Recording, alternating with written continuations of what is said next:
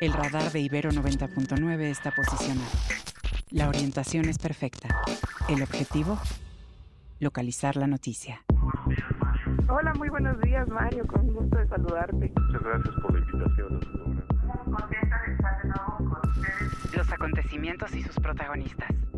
Todos captados por nuestro radar. El detector de información que no lo detiene ni la lluvia, ni los rayos, ni las caídas de Twitter, ni las de la bolsa, ni Vladimir Putin. Radar.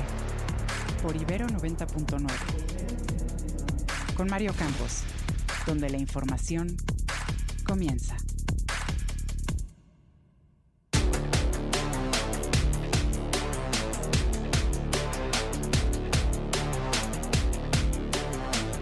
El huracán Lidia se degrada a tormenta tropical después de su paso por Jalisco y Nayarit.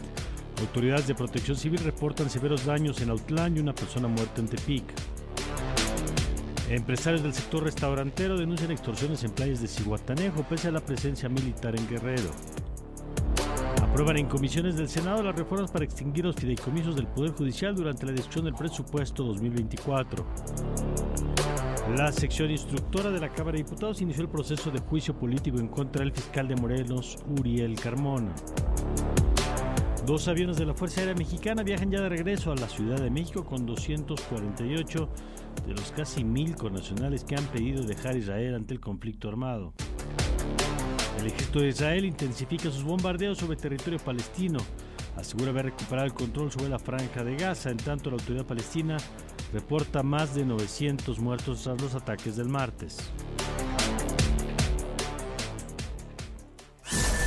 Radar 99.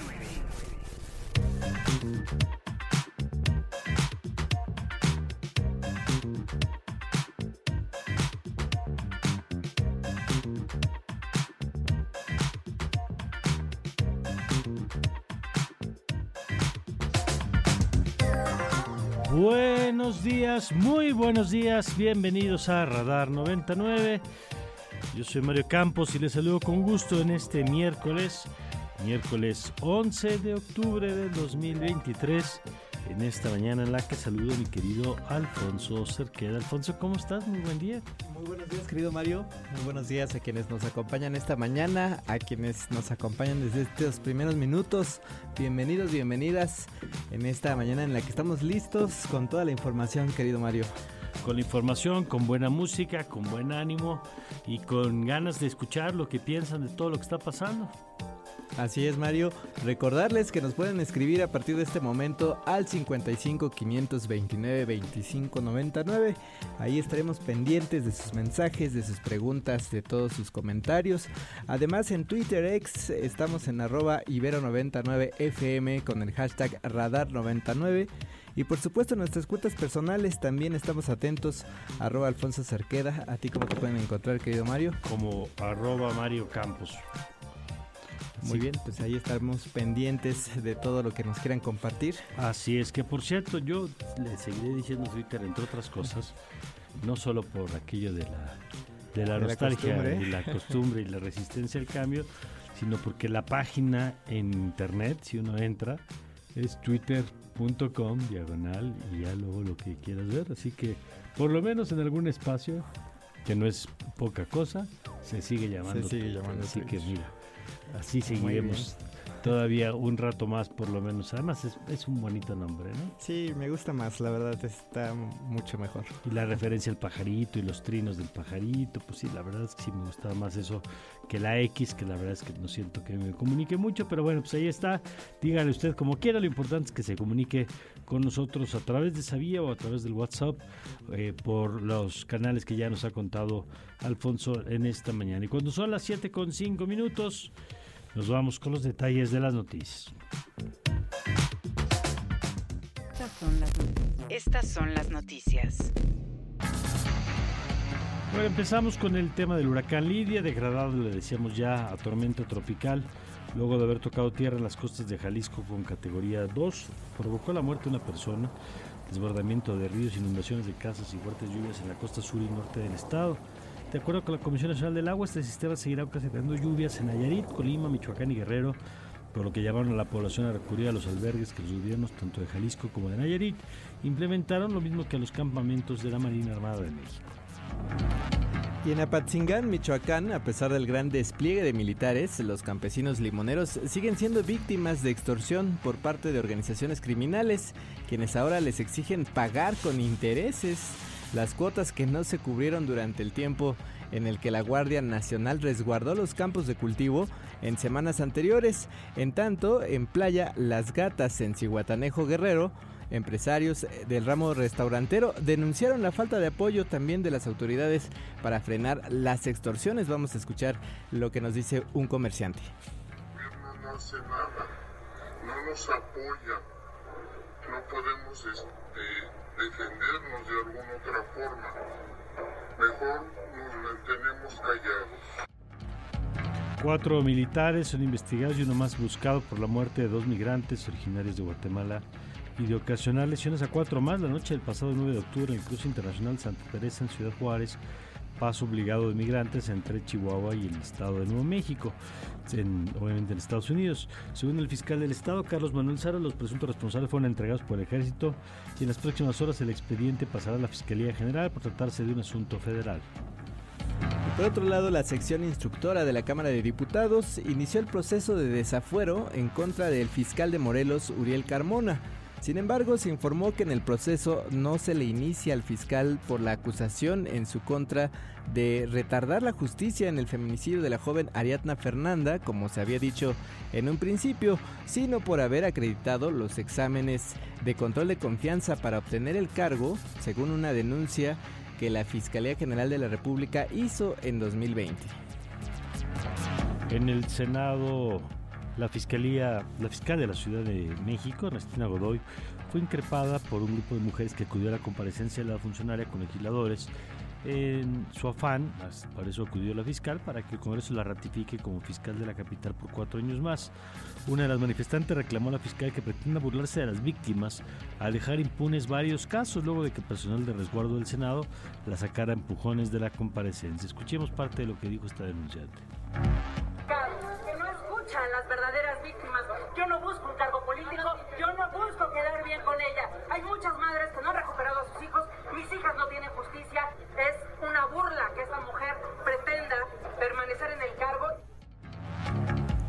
y por otro lado les contamos que la propuesta del presidente Andrés Manuel López Obrador para exigir los fideicomisos, para extinguir los fideicomisos del Poder Judicial fue aprobada este martes en comisiones con mayoría de los legisladores de Morena y sus aliados en la Cámara de Diputados, pese a que los legisladores de oposición pedían no discutir ni votar este dictamen en la Comisión de Presupuesto y Cuenta Pública porque consideraban que no era su atribución, Morena usó su mayoría para lograr que el documento pase a su discusión durante las sesiones donde se aprobará el presupuesto 2024. El presidente López Obrador rechazó condenar los ataques a Israel por parte del grupo Hamas, a pesar de que la Embajada de Israel en México hizo un llamado a posicionarse de manera más contundente contra el terrorismo. En la mañanera insistió el presidente que el gobierno de México rechaza toda clase de violencia y pidió a la Embajada de Israel su comprensión al respecto. Escuchemos parte de lo dicho por el presidente ayer. No queremos la violencia. Nosotros somos pacifistas y no queremos que pierdan la vida ningún ser humano de ninguna nacionalidad, sean de Israel, sean palestinos. Bueno, y ayer les contábamos lo que ocurrió en Michoacán y que decías Mario que pues no estamos para ese tipo de bromas. Ahora la comunidad judía en Michoacán exigió una disculpa pública al gobernador del estado, el morenista Alfredo Ramírez Bedoya, por su comentario en el que ironizó sobre este conflicto bélico entre Israel y Hamas. Mediante un comunicado señala que su comentario no solo ofende a la comunidad judía, sino también a los michoacanos que viven bajo la sombra de la violencia en municipios de Tierra Caliente y colindantes con Jalisco. Hasta el momento el gobernador no ha dicho nada, esto fue lo que dijo ayer. Totalmente seguridad garantizada. 100%. Por otro lado, más que en Israel, por supuesto. Adelante. Ese fue el chistecito del gobernador que provocó este reclamo de la comunidad judía en Michoacán y con toda razón. Eh, no están las cosas como para andar haciendo ese tipo de comentarios. Y hablando de la situación en Israel, los dos aviones del ejército enviados por el gobierno de México ya viajan de regreso, traen 248 connacionales que solicitaron salir ante el conflicto, pero no se sabe si habrá más vuelos. Estamos hablando de pues más de 500 mexicanos que todavía han solicitado abandonar el país y que siguen allá. Yo pensaría que sí, que va a haber o sea que una vez que regresen van a volver por los, por los demás que quieran salir, sino como con qué criterio se decide solamente sacar a unos y otros no. Antes de salir los pasajeros celebraron su rescate entonando en el aeropuerto el himno nacional.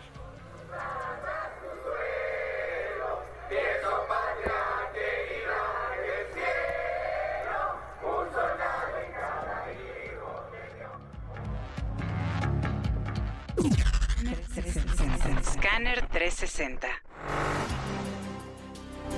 Y nos vamos al plano internacional en donde les contamos que Israel intensificó sus bombardeos sobre la franja de Gaza este martes.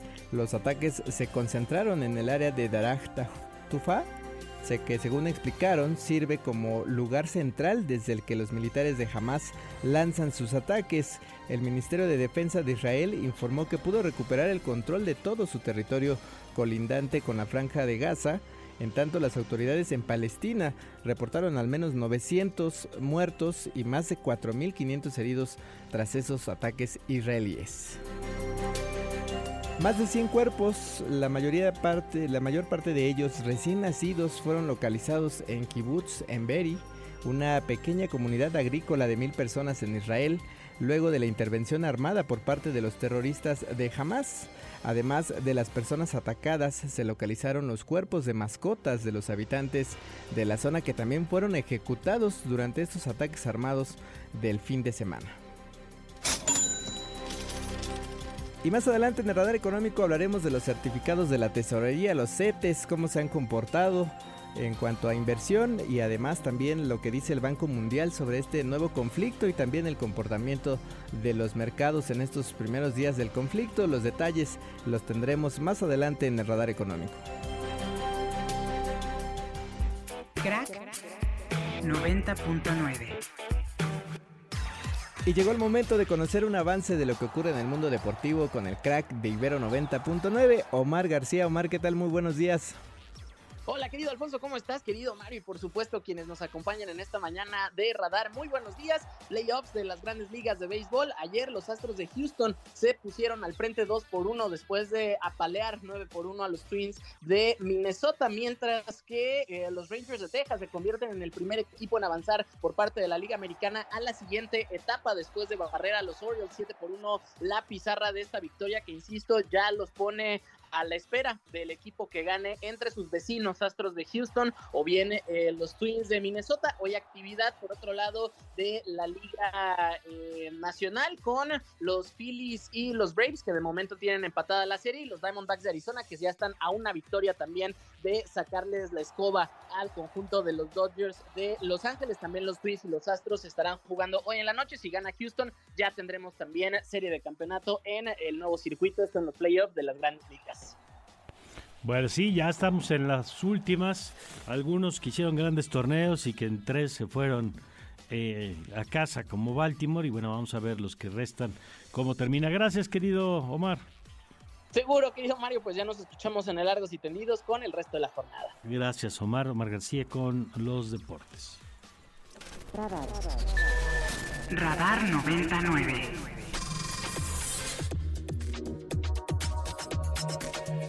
Bueno, vamos a seguir con el tema del conflicto en Israel y en Palestina, por supuesto. Antes eh, de conversar nada más con el doctor Fausto Preterín, vamos a presentarle la información más reciente generada por Radio Francia sobre este tema. Promediando el quinto día de la guerra entre Israel y Hamas, Israel reagrupa regimientos de infantería y blindados en las inmediaciones de la franja de Gaza en preparatorio para una invasión terrestre, mientras continúan las alarmas antiaéreas por misiles lanzados contra localidades israelíes.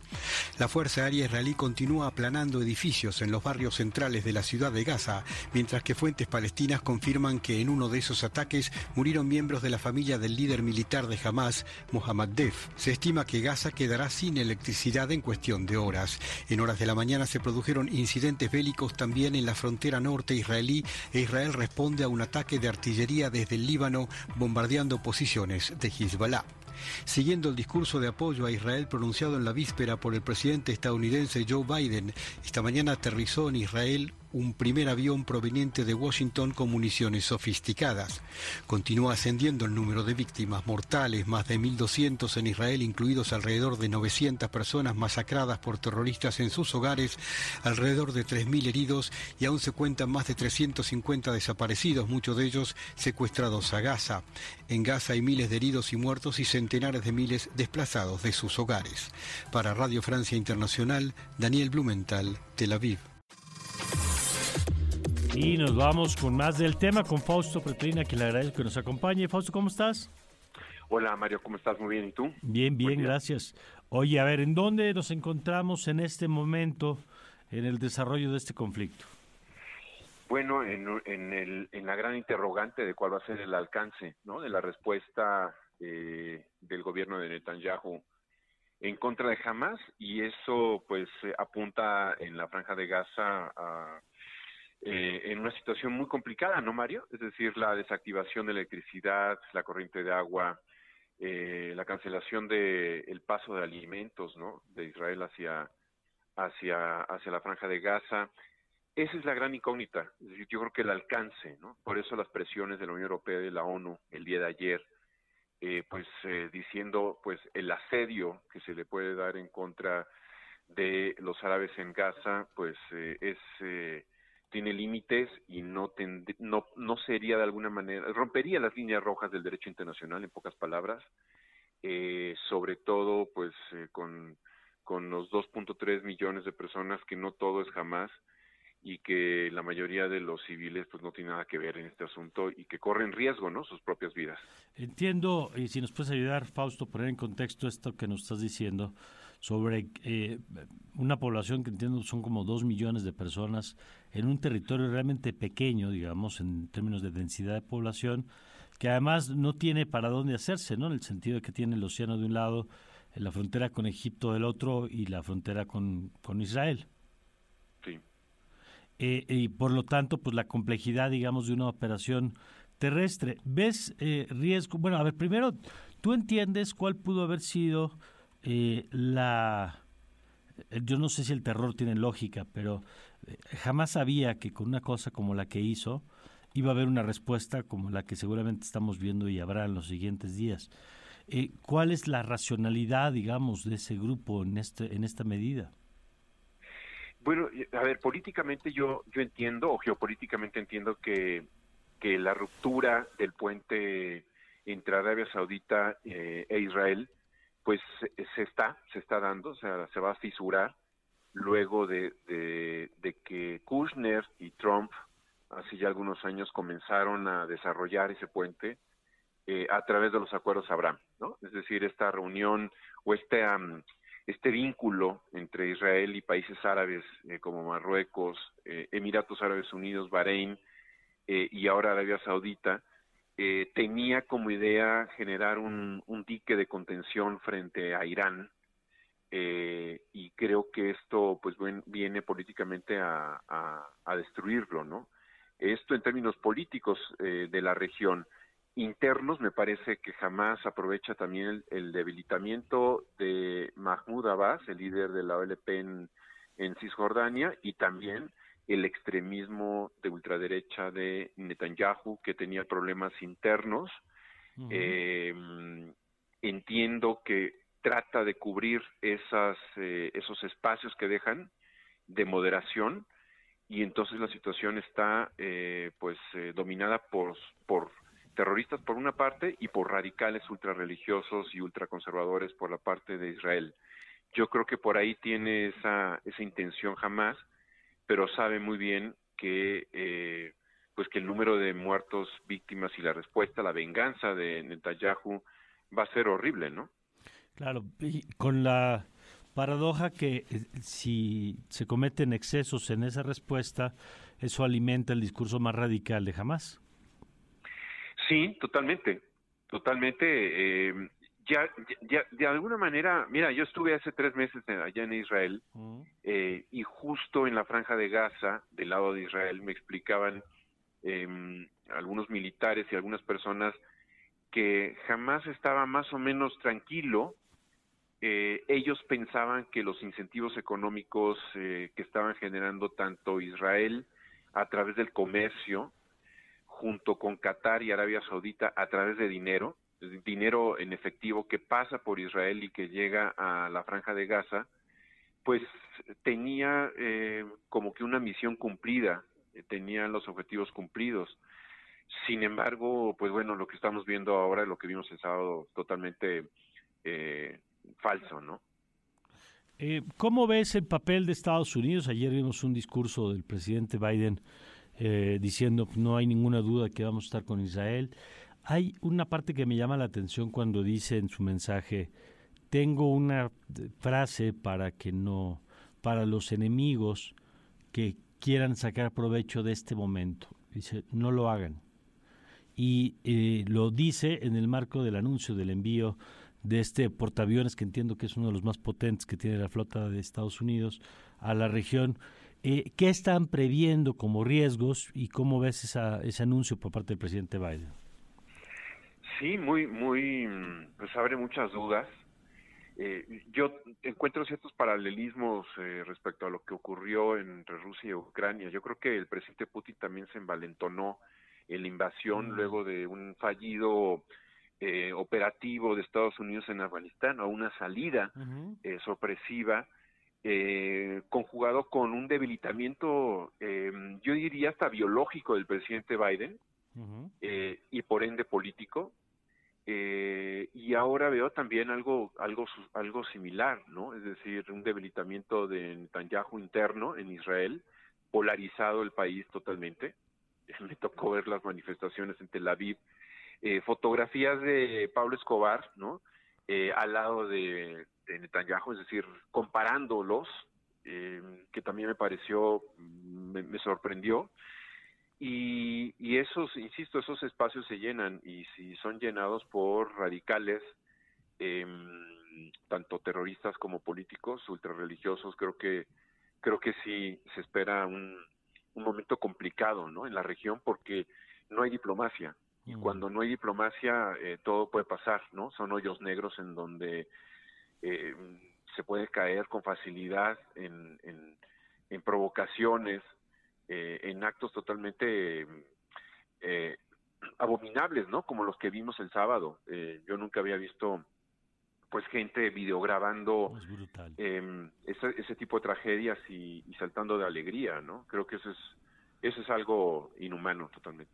No, y la, y la crueldad, los detalles de la crueldad. Y aquí hemos dicho, Fausto, que eh, yo sé que es un momento donde de pronto parece fácil, digamos, tomar una postura eh, como maniquea, ¿no? Este, pero yo creo que tenemos que ser capaces de condenar, eh, por un lado, por ejemplo, esta violencia terrorista de Hamas, eh, lo que hemos visto de los, los jóvenes que estaban en el concierto, hablamos de 260 personas solo en ese hecho, pero lo que hemos seguido viendo de la violencia contra las casas en las que se encontraban las familias de Israel, y por otro lado, eso no impide consignar pues lo que puede significar una ofensiva como la que nos advertías al principio en Gaza, dada las condiciones del terreno y dada la dificultad pues de separar a los integrantes de Hamas del resto de la población, ¿no? No es no es un choque entre ejércitos, pues.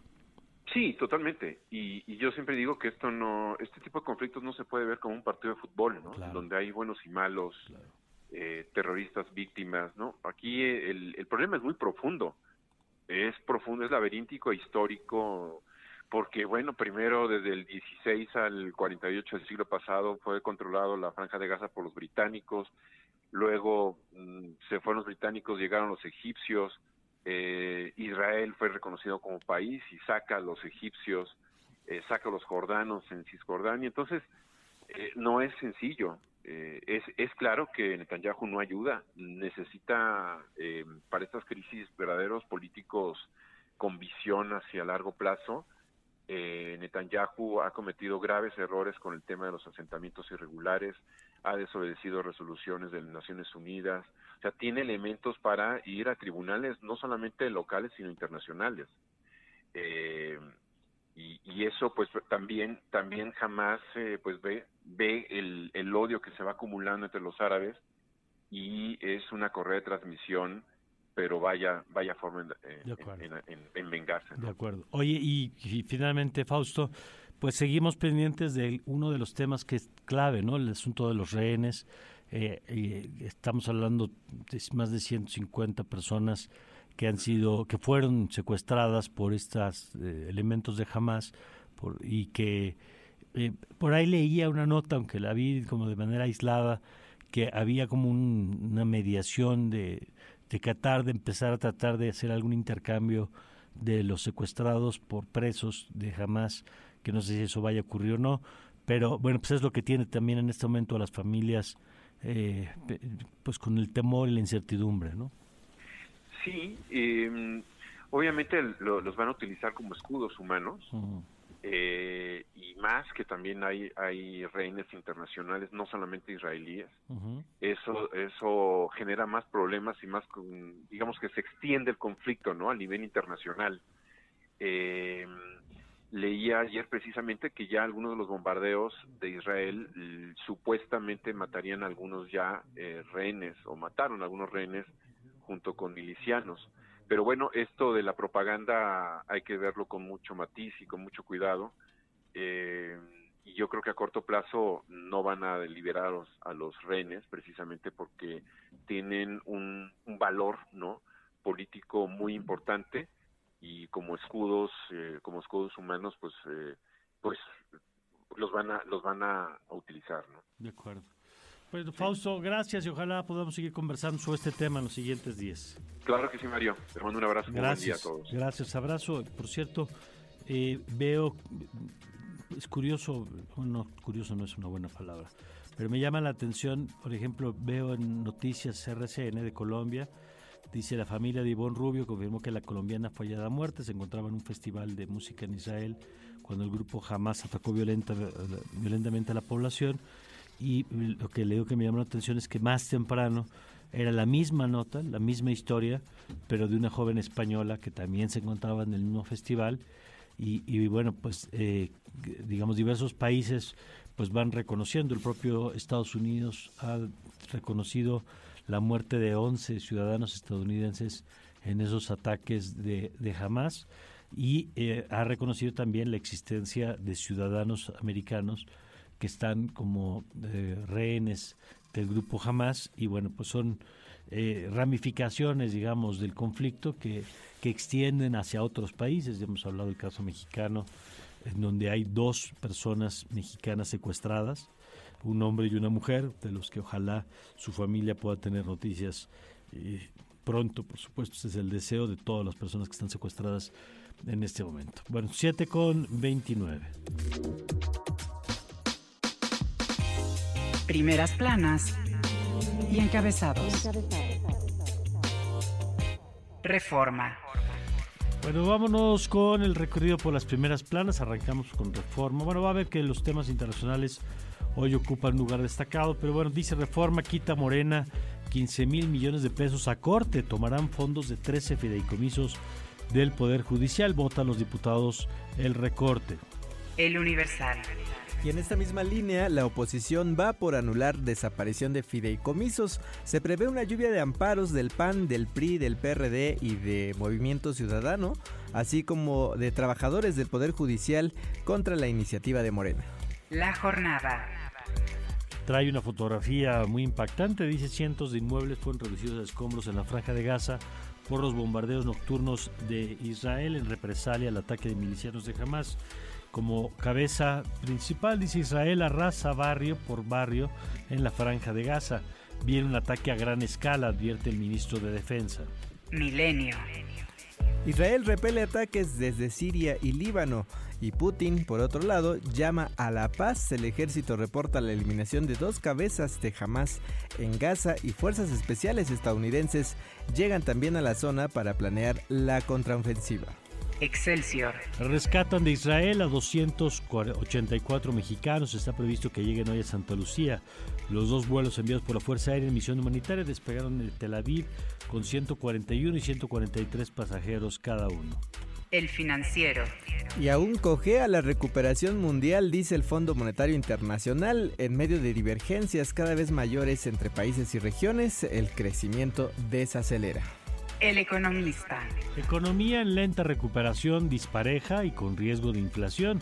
Las proyecciones del Fondo Monetario Internacional revelan desaceleración global en el 2023. Por cierto, ayer el peso, el peso rompió de nuevo el piso de los 18 pesos por dólar. Proyecciones del Fondo Monetario Internacional sobre la economía favorecen al peso en la paridad con el dólar. El Sol de México. Preocupa la impunidad, piratería vale más de 10 mil millones de pesos, dice la Canacintra. El sector industrial advierte que hay una crisis institucional para atacar este delito. Prensa internacional. El New York Times dice que Hamas deja un camino de terror en Israel y hace un recuento de las villas, de pueblo por pueblo. Dice la escala de las atrocidades se va volviendo más clara y trae eh, los escenarios en un kibut en donde mataron a más de 100 personas, el tema del festival, donde se hablaba de 260 personas muertas, en una parada de autobús donde mataron a otras 7 personas. Eh, y así está el recuento, digamos, y también presenta, eh, eso es como nota principal, aunque también eh, presenta algunas fotografías, algunas notas sobre lo que se está viviendo en Gaza con los bombardeos de Israel. Primeras planas y encabezados.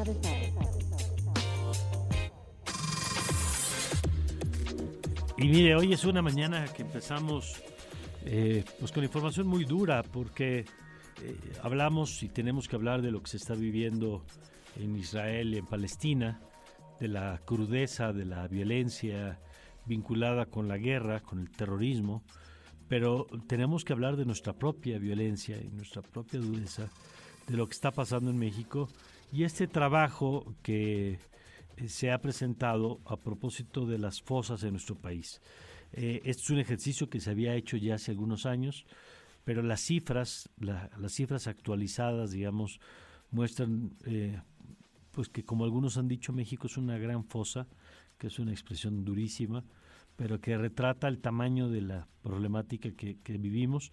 Y vamos a hablar ya con Efraín Zuk, uno de los periodistas que ha hecho esta labor de, revisar y documentar el tamaño de la tragedia en el país. Efraín, ¿cómo estás? Buen día. ¿Qué tal? Buen día, Mario. Muchas gracias por la invitación. Al contrario, gracias por tomarnos la llamada. Y te pido pues que compartas con nuestros amigos del auditorio este trabajo que han hecho, por favor. Sí, claro. Eh, bueno, realizamos eh, una petición de información a la Comisión Nacional de Búsqueda que ha estado desde 2019 recuperando información de las fiscalías estatales justo sobre las fosas clandestinas, ¿no?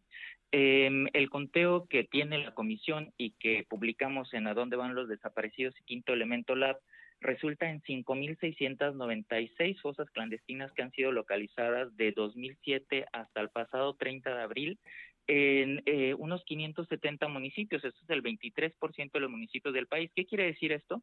Primero, que en promedio cada día se está localizando una fosa clandestina. Y segundo es que, como, como decías, ¿no? Eh, nuestro país es desgraciadamente una gran fosa clandestina. El 23% de los municipios del país han contabilizado por lo menos una.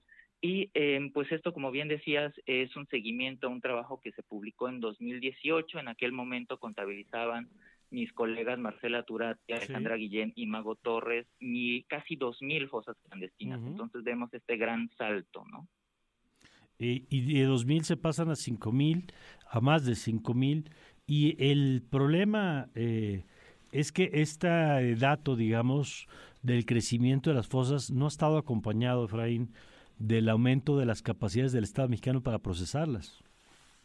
Totalmente, y vale la pena también eh, pues nombrar estas dos crisis que, que, van de la mano, ¿no? La crisis de las personas desaparecidas, que llevamos más de 112 mil, cuando yo escribí este texto eh, poníamos 111 mil 500, ¿no? Ahora ya son más de 112 mil, digamos, aproximadamente en una semana y media, en dos semanas, Em, y también la otra crisis que es la forense, que ahí no tenemos datos actualizados. La última cifra es de agosto de 2020 aproximadamente, indicaba que habían 52 mil cuerpos sin identidad.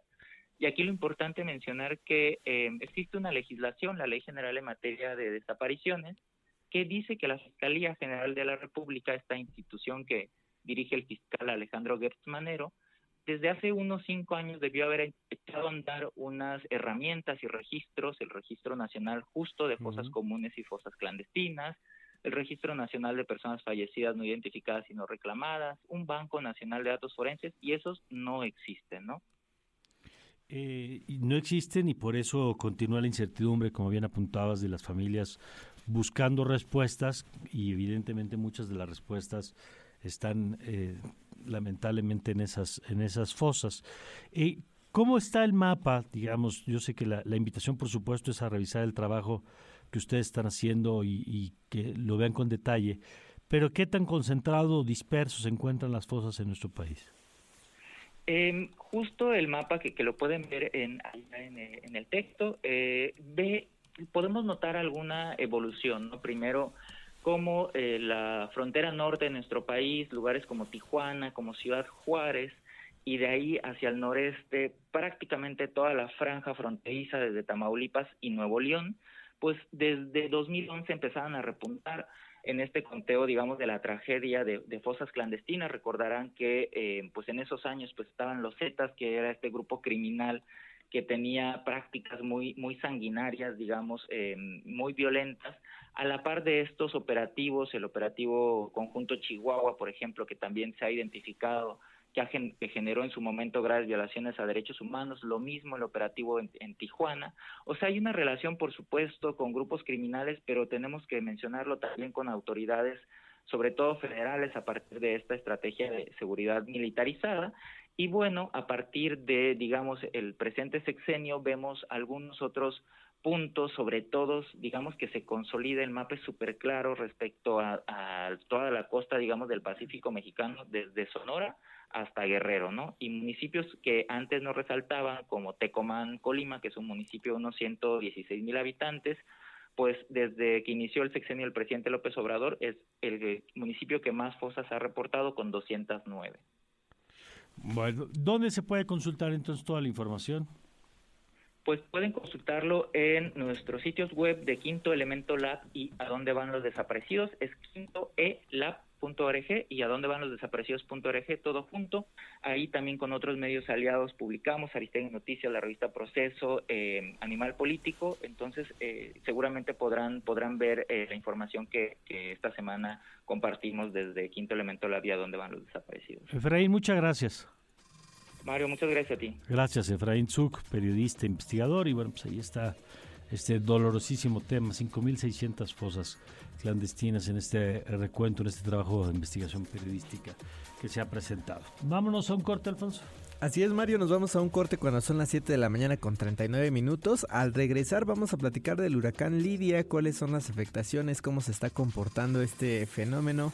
Y por otro lado, también hablaremos de un tema interesante, el Premio Nobel de Economía. Ayer lo platicábamos, interesante el trabajo que ha hecho entre este tema de la brecha laboral en el mundo.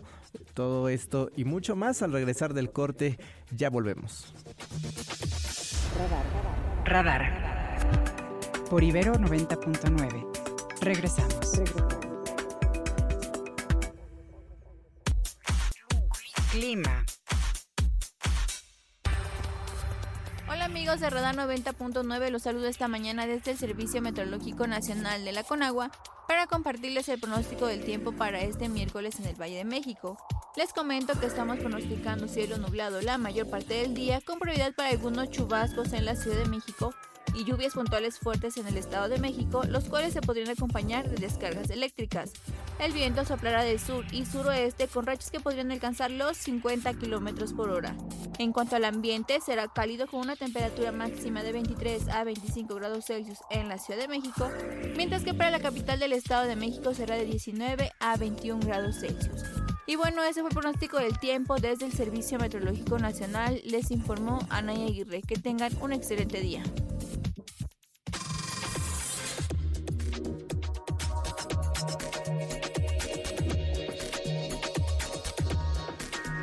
Bueno, vamos a cambiar el tema. Vamos a platicar de los fenómenos meteorológicos, de estas tormentas que han estado golpeando nuestro país en las últimas horas. Y nos acompaña Patricia López, a quien le agradezco que nos acompañe. Eh, Patricia, ¿cómo está? Muy buenos días. Hola, ¿qué tal, Mario? Buenos días a ti y a todos los que nos escuchan. Muchas gracias. A ver, cuéntenos de, Lidia primero, eh, que había eh, cierto temor por la fuerza que traía. ¿Cómo se ha comportado? Platíquenos, por favor. Sí, mira, como bien lo comentas, ayer Lidia impactó como un huracán de categoría 4 aproximadamente a las 17.50 horas eh, en la localidad de Las Penitas, esto en el municipio de Tomatlán, Jalisco, a 25 kilómetros al sur-sureste de Cabo Corrientes, Jalisco.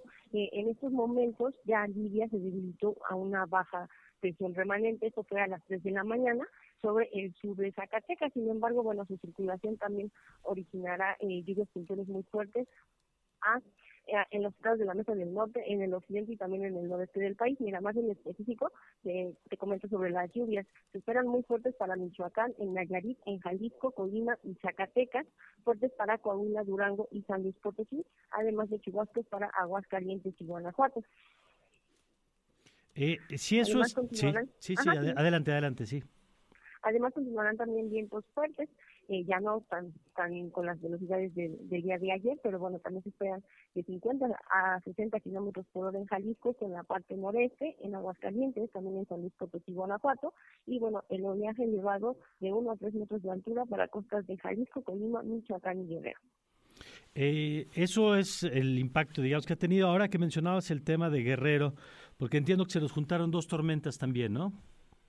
Bueno, mira, Guerrero también fue eh, impactado, pero esto fue el día lunes a las 12 horas aproximadamente, eh, tocó la tormenta tropical Max Tierra en el municipio de Tecargal, esto en el estado de Guerrero. También se, se presentaron precipitaciones importantes, oleaje elevado y vientos fuertes. Bueno, esta fue una tormenta tropical, pero también dejó afectaciones importantes como lo hemos estado viendo en los diversos medios de comunicación. Ahora, ¿qué se espera? ¿Cómo, ¿En qué momento nos encontramos de la temporada, Patricia? Mira, eh, te voy a platicar un poco. Eh, tenemos todavía algunos ciclones que, que podrían eh, presentarse. Ahorita afectando territorio nacional, afortunadamente no. Tenemos a Shan, que esta es una tormenta tropical que formó hoy a las 3 de la mañana, pero está lejos del territorio nacional. En cuanto al pronóstico, mira, si me lo permite, te platico rápidamente lo que decíamos, que el ciclón de de la baja presión remanente de Libia eh, se localiza ya en tierra, en el occidente del país. Esta va a interaccionar con, con la corriente en chorro subtropical, lo cual va a ocasionar las lluvias muy fuertes en Sinaloa, Nayarit, Jalisco, para Colima, Michoacán y Zacatecas, esperan fuertes para Durango y chubascos en estados del norte y parte del centro del territorio nacional. También tenemos un canal de baja presión en el noreste de México que interacciona con la entrada de humedad del Golfo de México y originará eh, también lluvias muy fuertes para Nuevo León y Tamaulipas, además de fuertes en Coahuila y San Luis Potosí. Y por otra parte también tenemos una onda tropical, la número 29, la cual ya se extenderá sobre el sur de la península de Yucatán. Esto también en combinación con el ingreso de humedad ocasionarán eh, lluvias en el sureste del territorio nacional, muy fuertes para Guerrero, Oaxaca y Chiapas. Así que como vemos, bueno, todavía hay un poco de, actividad con cuanto a las lluvias, pero bueno, ya afortunadamente por su tropicales.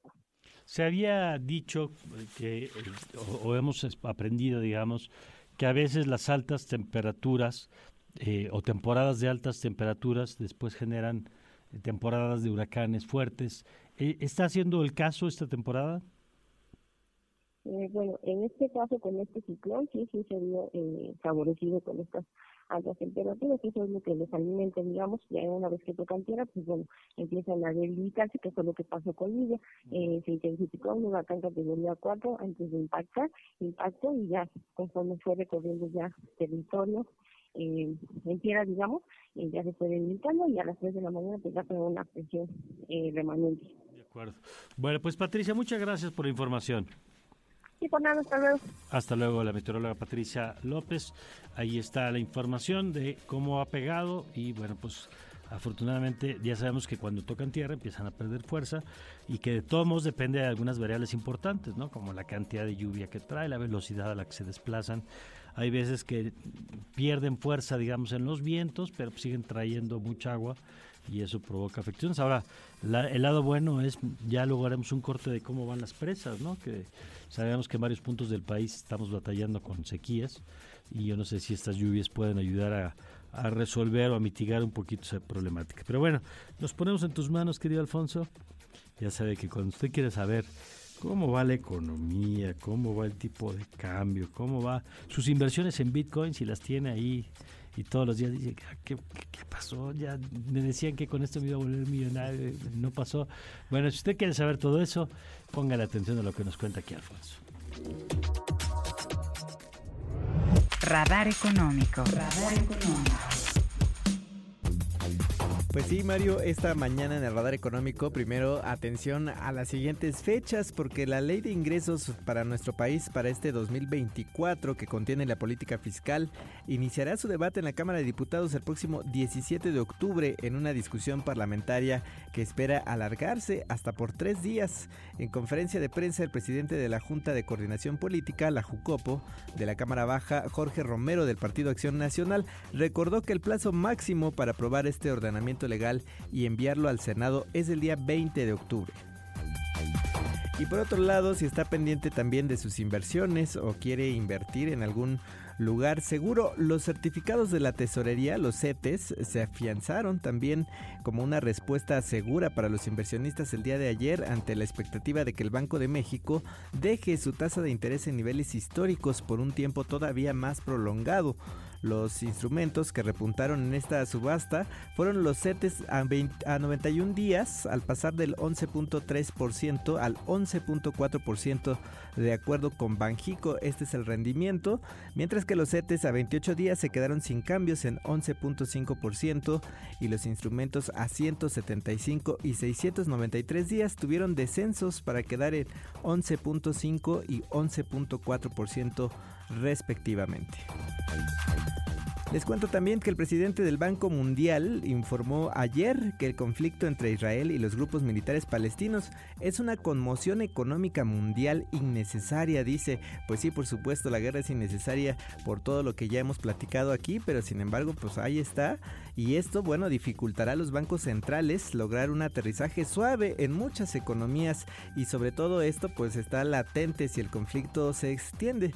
Eh, también el presidente señaló que el impacto económico inmediato es menor que al comienzo de la invasión Rusia a Ucrania el año pasado porque este conflicto entre Israel y Gaza no afecta, dice, las exportaciones del petróleo, cereales y fertilizantes. Bueno, por el momento por el momento no, pero bueno, ahorita les cuento que también los futuros, los futuros del petróleo en los primeros días se dispararon hasta 5%. Entonces, bueno, ya vimos eh, un ejemplo de lo que pasó el año pasado, es que lo primero que sube pues es el petróleo y ya hemos vivido también en la pandemia las consecuencias. Por lo pronto, los precios internacionales para el petróleo bajaban, los referentes al arranque de este miércoles. Eh, bueno, pues es una, es una buena noticia. El precio del petróleo también eh, eh, pues está pendiente, pues digamos, en, en cuanto se resuelva o no este conflicto, bueno, pues está subiendo y bajando, así que hay que estar pendientes a lo que ocurre en Medio Oriente. Y finalmente les cuento que esta mañana la criptomoneda Bitcoin tiene un valor de 27.100 dólares, mientras que un dólar nos cuesta 17 pesos ya con 84 centavos. Reflectora. Una fracción de la energía reflejada. Y nos vamos ahora con Ana Gutiérrez, quien ya tenemos en la línea. Ella es la coordinadora de Comercio Exterior y Mercado Laboral del IMCO. Ana, qué gusto saludarte como siempre. Buen día. Hola Mario, buen día. Igualmente, qué gusto saludarte. Oye, y además eh, queríamos tocar base contigo para que nos ayudes a entender eh, del Premio Nobel de Economía, que eh, de entrada pues ya es una buena noticia que lo recibiera una economista, no porque eh, sea novedad que lo merezca, sino que se lo reconozcan, ¿no? Este, ya de entrada, digamos, eso rompe un club de Toby que es, la, que es en general la entrega del Nobel, pero además que resulta muy interesante por el trabajo de esta académica, profesora también de la Universidad de Harvard, Claudia Goldin, eh, y por el trabajo que ha realizado sobre el tema de eh, brechas de género, el papel de las mujeres en los mercados laborales. Cuéntanos, por favor. Así es, como dices, pues ganó este año el Nobel de Economía eh, Claudia Goldin de Harvard y lo primero que mencionas creo que es bien importante, ¿no? Es, es importante que es apenas la tercera mujer en recibir este galardón que fue establecido en 1968, ¿no? Entonces a lo largo de décadas apenas son tres mujeres las que lo han ganado y tiene mucho que ver con el trabajo que mencionas que le mereció este premio, ¿no? A, Claudia Goldin se le da el premio no por un modelo específico, como fue, por ejemplo, el caso del premio del año pasado, sino que se le da por un amplio, amplísimo portafolio de trabajo construido a lo largo de mm. décadas y que está enfocado, como dices, en ver el tema de las brechas de género, pero también en explicar de manera mucho más general las dinámicas de su participación económica en el mercado laboral y eh, lo hace con una serie histórica de información pues larguísima, ¿no? Que llega incluso al siglo XVIII, ¿no? Entonces es un premio a la historia académica, digo, a la historia económica eh, y cómo ver la historia y ver las series y ver la información de hace años y siglos nos ayuda a entender el presente, ¿no? Entonces creo que es bien interesante este premio, eh, muy bien merecido y, es bueno también porque subraya la importancia eh, global de analizar y estudiar estas dinámicas de género em, alrededor del mundo. ¿Cuáles han sido algunos de los hallazgos o de las aportaciones que a lo largo de esta obra ella ha puesto en la mesa? Pues mira, son, como decía, décadas y muchísimas publicaciones, pero hay algunas cosas bien interesantes que ella encontró, ¿no? A mí me gusta mucho este tema de la historia económica, ella se autodescribe como una detective eh, y, lo ve así, ¿no? Ella ve su trabajo así como una pregunta que tienes que eh, responder y para lo cual se va a meter e echar clavados a información de muchísimos años. Y algo de lo que ella encontró es que eh, en contraste con lo que pues, tal vez muchos piensan de que históricamente las mujeres siempre han estado concentradas en eh, labores domésticas, labores del hogar, antes, hace varios siglos, cuando la actividad principal o las actividades principales eran de agricultura o producción textil o ese tipo de cosas antes de la revolución industrial, las mujeres tenían una participación económica relativamente alta, incluso las mujeres casadas. Entonces ahí podemos ver que pues hay una hay una gráfica por ejemplo de U le dicen en la que las mujeres hace varios siglos trabajaban en mayor proporción Luego, con la caída de flexibilidad en la mm, revolución industrial, se redujo su participación económica y ahora ya eh, desde inicios del siglo XX vamos hacia arriba con esa participación, ¿no? Entonces, eso le ayuda a llegar a una conclusión bien importante y bien importante, creo, en el contexto de ahorita, que es que una de las barreras para la entrada y la participación de las mujeres en el mercado laboral y una de las cosas que explica la brecha de género en los ingresos que reciben las mujeres versus los hombres es la falta de flexibilidad.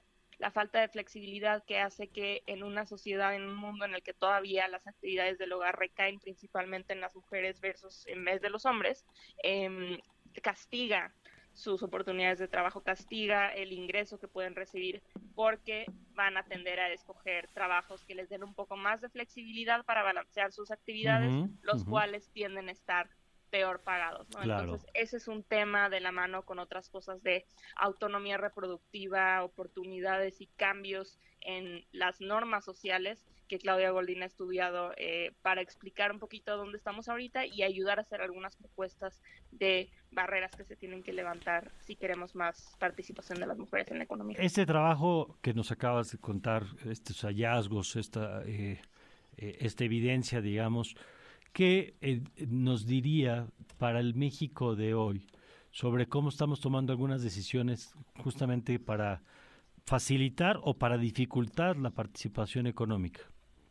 Creo que lo que nos dice aplica para México, para muchos otros países y enfatizaría esto último, el tema de la flexibilidad y la cantidad de horas que los trabajos tienden a exigir de las personas que los tenemos, ¿no? En México en particular este es un gran tema, la cantidad de horas trabajadas es mucho mayor en proporción eh, con comparación con otros otros países de la OCDE, incluso otros países, punto, ¿no? Entonces, el tema de la flexibilidad, el tema de las jornadas eh, y la cantidad de horas trabajadas por las personas pueden volverse o se vuelven realmente, que es lo que muestra el trabajo de Golding, barreras para la entrada eh, a la economía de las mujeres y en México en particular esto eh, se vuelve muy importante porque estamos viendo, como en otras economías, que hay cierto reporte, las empresas, los empleadores mencionan y subrayan como problema que no tienen suficiente gente para cubrir las vacantes que están ofreciendo, ¿no? Entonces, eso nos indica algo que es importante atender en el mundo, pero en México en particular, acerca de los cambios a las ofertas, los cambios al mercado laboral para que tengan más flexibilidad, para que tengan más flexibilidad en horas, en cosas que les permitan a las mujeres balancear estas tareas de la mano de un cambio eh, de las normas sociales que por supuesto trabajan mucho más lento, ¿no? Entonces creo que eh, esto, esto es algo que nos deja un poco de aprendizaje y de, sugerencia eh, el trabajo de Claudia Golding en el contexto laboral mexicano. Muy bien. Oye, pues Ana, muchas gracias, eh, como siempre, por tomarte el tiempo para explicarnos estos temas. No, claro, Mario, un gusto. Gracias. Ana Gutiérrez, ella es la coordinadora de Comercio Exterior y Mercado Laboral del Instituto Mexicano para la Competitividad, el IMCO, y usted la puede seguir eh, o al IMCO como IMCO MX o a Ana directamente como arroba Ana Berta, Berta con H, Ana Berta GTZ de Gutiérrez. Radar de alto alcance. Radar de alto alcance. Escúchanos en el 90.9 de FM y en nuestra aplicación Ibero 90.9 para Android e iOS.